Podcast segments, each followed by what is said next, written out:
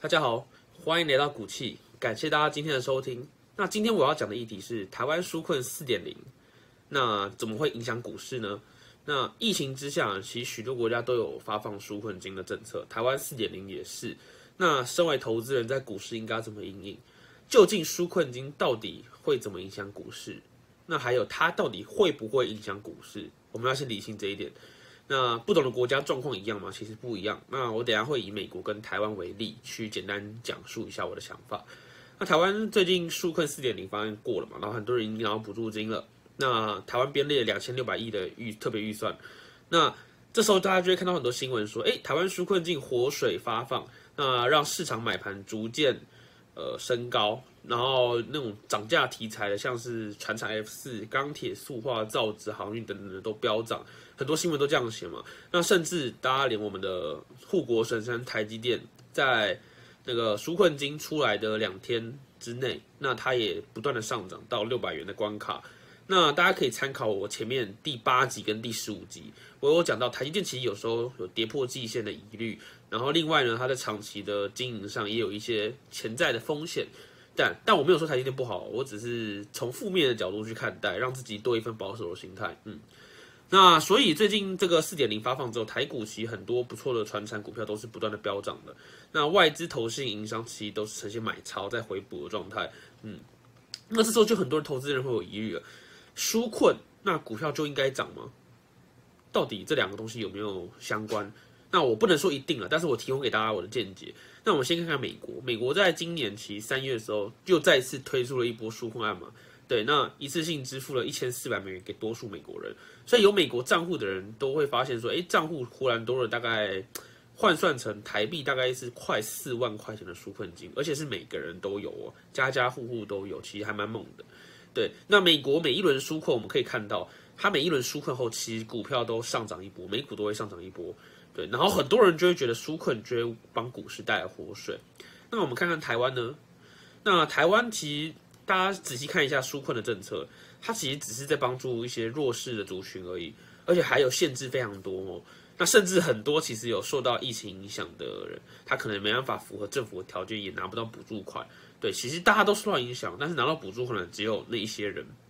总总之，我觉得这个政策没有到很公平了。对啊，那限制也是政府自己讲的，他凭什么帮大家决定说谁受到影响，谁没有受到影响？这点我是觉得蛮不好的，我是蛮不开心的。对。那而且这个台湾的纾困金额其实看起来编列两千六百亿很多，其实很小很小。那其实真的有受到纾困的人，他其实拿的钱不多，然后甚至还有大部分人都没有拿到钱。对，那所以我理解就是台湾的纾困其实就是应急用的，它不会前进股市，就是它不像美国，就是纾困金发放是每一个人都有，然后量那么充足。那美国人口又多，对不对？那这些资金量那么大。就会当然会前，当然有一部分一定会进到股市嘛。可台湾这种充其量就是应急用的，很难真的冲到股市，而且大部分真的符合条件，真的是极度弱势的族群，对民生都快来搞不定了，还进股市，我是觉得不太可能，这是我个人的见解。所以我觉得台湾不会像美国一样纾困金多到不知道怎么花，对。所以我在我看来，台湾的纾困跟股市其实是不应该会有正相关，这是我的猜的。那台湾股最近连日上涨，在纾困之后，我是觉得这个。没有到很相关，可能是因为我觉得台股上涨，理论上应该是因为可能美日韩等等的国际股市其实现在状况也是不错的，然后另外再加上外资回补，那外资回补的原因也不一定真的是因为纾困，对，可能只是因为股价稍微有点到低点了，他们就进场了，不一定。所以我觉得股票上涨可能刚好跟纾困重叠在一起，可能只是一个小巧合，所以大家也不一定是假的啦，对，但是大家。不应该有，就是纾困就会上涨的这个因素。这样万一下次纾困的时候，大家可能开始去呃做多，结果发现啊出事了，怎么没上涨，反而还下跌了，那这样就不好了。所以我觉得这个疑虑一定要，这个观念一定要先导正过来。那台湾近期其实每日新增的确诊案例还是超级多，到时候我到现在还不太敢出门。那这个对投资市场来说就是有隐藏的不确定性，所以接下来该做的事情就是其实要留意，就是大型的指标股，就是五月的营收，例如一些船产、餐饮、观光等等的产业。